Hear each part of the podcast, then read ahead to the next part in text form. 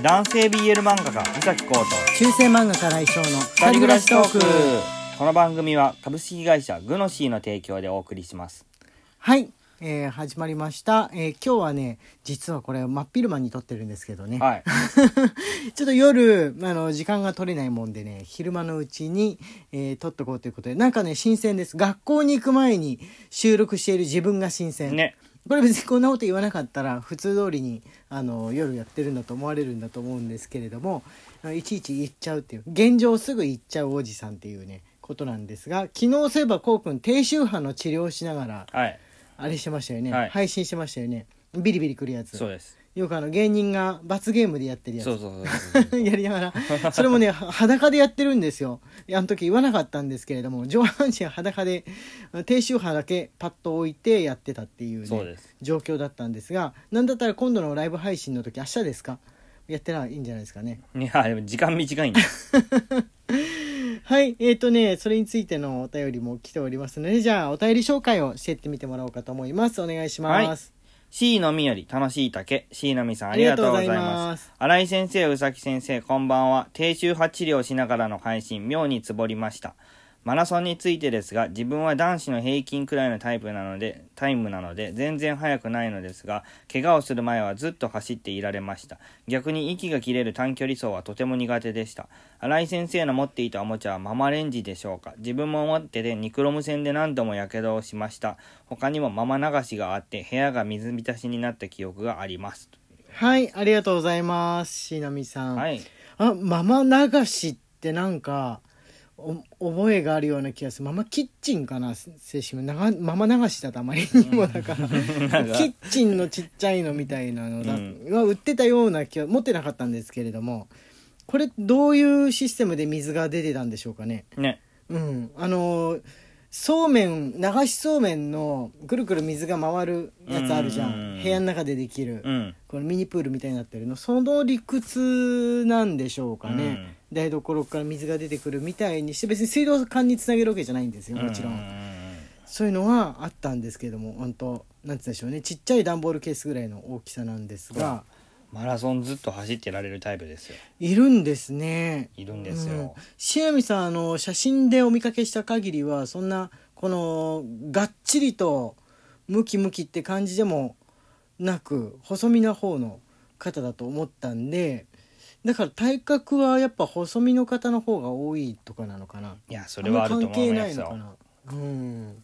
海外とかだとどうなんだろう。海外の選手ってどうだっけ？陸上の。細身の人が多い。あやっぱりそうなのかな、うん。そうなんですかね。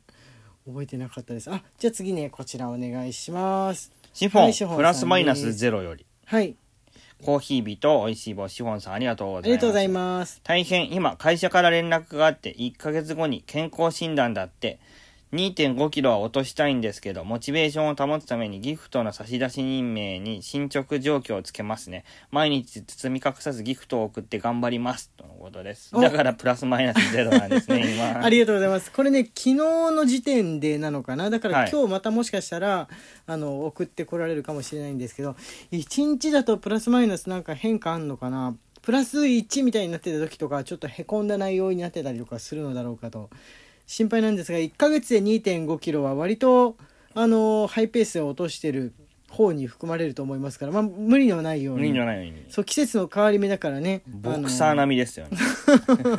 体悪くしないようにしてほしいかなと思います。ちょっと心配ですよね、はい。うん。1ヶ月ってっていうはいじゃあ次こちらお願いしますなべべより指ハート1なべべさんありがとうございますありがとうございます新井先生、宇崎先生、こんばんは。先日、仕事のアポ電をしたとき、相手相手の方の声が新井先生にそっくりだったので、ドキッとしてしまいました。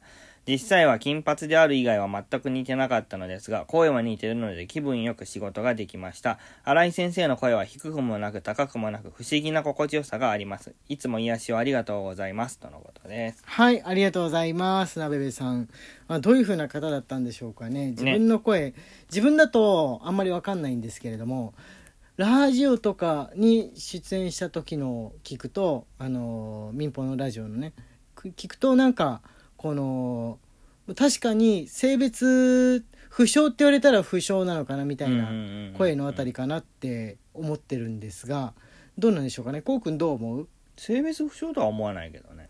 男性っていうふうに思って第一印象で聞いてでも中性なんですよみたいな自己紹介聞くとあだからなんかいわゆる男性のそのラジオとかやってる方の声とちょっとなんかが違うのかなみたいに後情報でそんな気になるっていうあたりの声してるかなって思ってるんですけれども最近は結構声優さんでも本当にあれ性別が若干わかんないなみたいなあの声優男性声優の方とか増えてるからもう何でしょうね中間あたりの声ですか、うん、っていうゾーンが増えたっていうふうにね、うん、あの歌い手さんとかでも中間あたりの声の人増えたなって思います。特に男性の声が結構その高い方面に増えていってるような感じが、ね、グラデーションがね増えていってるような気がしますかね。女性でめっちゃ低くって男にしか聞こえないあの声優さんみたいなのもたまにいるんですけれども、うん。少なめなのかな。男で少年声出す人っていう人よりも若干少なめなのかそういう役自体があんまりないのか。役が来ないっていうのはあるでしょうね今昔は少年って言ったらもう中学3年ぐらいまでは、まあ、女の人がやったりとか美形って言ったら女の人がやってるの多かった気がするんですけれどもね。はい、えー、じゃあこれねピノちゃんから、えー、ピノちゃんさんよりコーヒー日と美味しい棒いただいております。はい、ありがとうございます。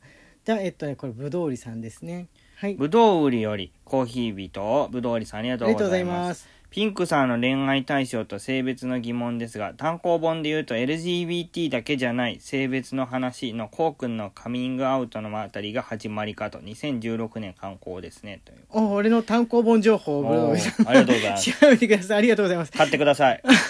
自分でも何年ぐらいに出たなんて本あたりからあれなのかなっていうのをあの考えてなかったけどこうくんのカミングアウトあたりから、えー、自分とこうくんの間柄があの自分自身がじっくり考えようとしたりとかどう名称を打っていいんだろうみたいにして動動きが大きくなった感じなのは確かにあるかもしれないですね、うん、2016年なんですねこうくんがカミングアウトしたの、ね、え5年前ってことになるのか、ああそっかそうなんですね。その辺りからこうくんもあの BL 雑誌に載るようになってまあ、我々のその性別がないの単行本が出たばっかの頃とは違う次なる動きが始まったっていう時期かなって思います、その一連の流れのこの5年間の中に映画があったりとか、うん、そして結婚があったりっていう風な感じでしょうかね。はい。じゃあ、えー、あこれね DJ 特命さん DJ 特命さんよりおいしい棒と元気の玉いただいております。ありがとうございます。はいありがとうございます。えっ、ー、とねあこれはえっ、ー、と大丈夫なのかな？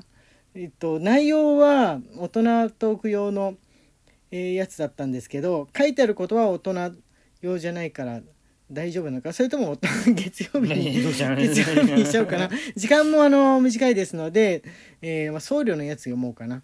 ちょっとね、はい、怪しい部分があったからね、はい、雪見大福さんなんですけれども、まあ、月曜日に読もうかなとか思いましたはい、下村より新井先生宇崎先生以下送るおぞましいお便りをどうかお許しください。先に言っと先々月ぐらいにお便りし宇崎先生から余計なお世話だと毒づかれたイギリス名物のスニッカーズの天ぷらを実際に作り食べました。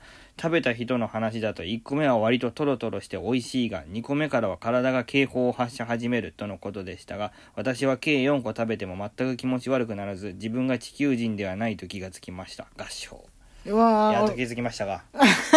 僧侶。僧侶は木星から来たんですよ。あすり込んでる。すり込んでる。僧侶に。僧侶は木星から来たんです。言われるとそんな感じがしてくる。なんとなく。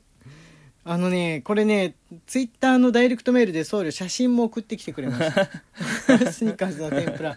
確かにね天ぷらまあ唐揚げっぽい感じなのか。天ぷらっていうよりなんかちょっと茶色かったから唐揚げっぽい感じなのかなと思ったんですけれどもいやー、どうなんでしょうね。すごいコレステロールだと思うんですが、俺ね、コレステロールを欲してる人は案外美味しく感じる現象とかあるんじゃないかなっていうああると思う、うん、思ったんですよ。僧侶すごい細身だし体がコレステロールを欲してる可能性があるなとか思ったんで、うん、もしかしたらあれかもしんないですね。僧侶には合ってるのかもしれないっていうふうに思ったんですけれどもいかがでしょうか？いかがでしょうかと思ったんですが、ええっとねどうしようかな。もう一個僧侶の読んじゃおうかな。それとも土曜日のライブ配信についての話にしちゃおうかな。その方がいいと思います。時間がね、はい。もうあれですから明日なんだもんね、はい。ライブ配信。明日ライブ配信があります。明日ライブ配信ありますので、えー21時からぜひ来てほしく思いますが、えー8月1日に、えーリムジンの、えー外でリムジンの中のその結婚祝い入籍祝いパーティーですか？はい。結婚1周年記念パーティーをやることが着々と決まって決まって生きております。今もうねあのどどの形のリムジンにしようかと何のオプションをつけようかの話し合いまでいってる形ですのでえそこら辺についてもライブ配信でお話できたらなっていうふうに考えている感じですかねでもあんまり細かく話しすぎちゃっても当日の楽しみが減るから、ね。えーどっちかっていうとリムジン配信でこんなことをしてほしいとかこんなことを喋ってほしいとか、えーこんな写真あげてほしいみたいなののアイディア募集っていうところもありますかね、我々の方から皆さんに、えーなんかアイディアあったら教えてくださいっていう風な感じはございます。うん。ということでですね、えー今日はこれぐらいにしようかなと思っております。実はこれから学校に出勤してまいります、えー中世漫画家新井翔と男性 BL 漫画家うさきこうの二人暮らしトークでし。た。ツイッターのフォローと番組のクリップもよろしくお願いします。はい、行ってきます。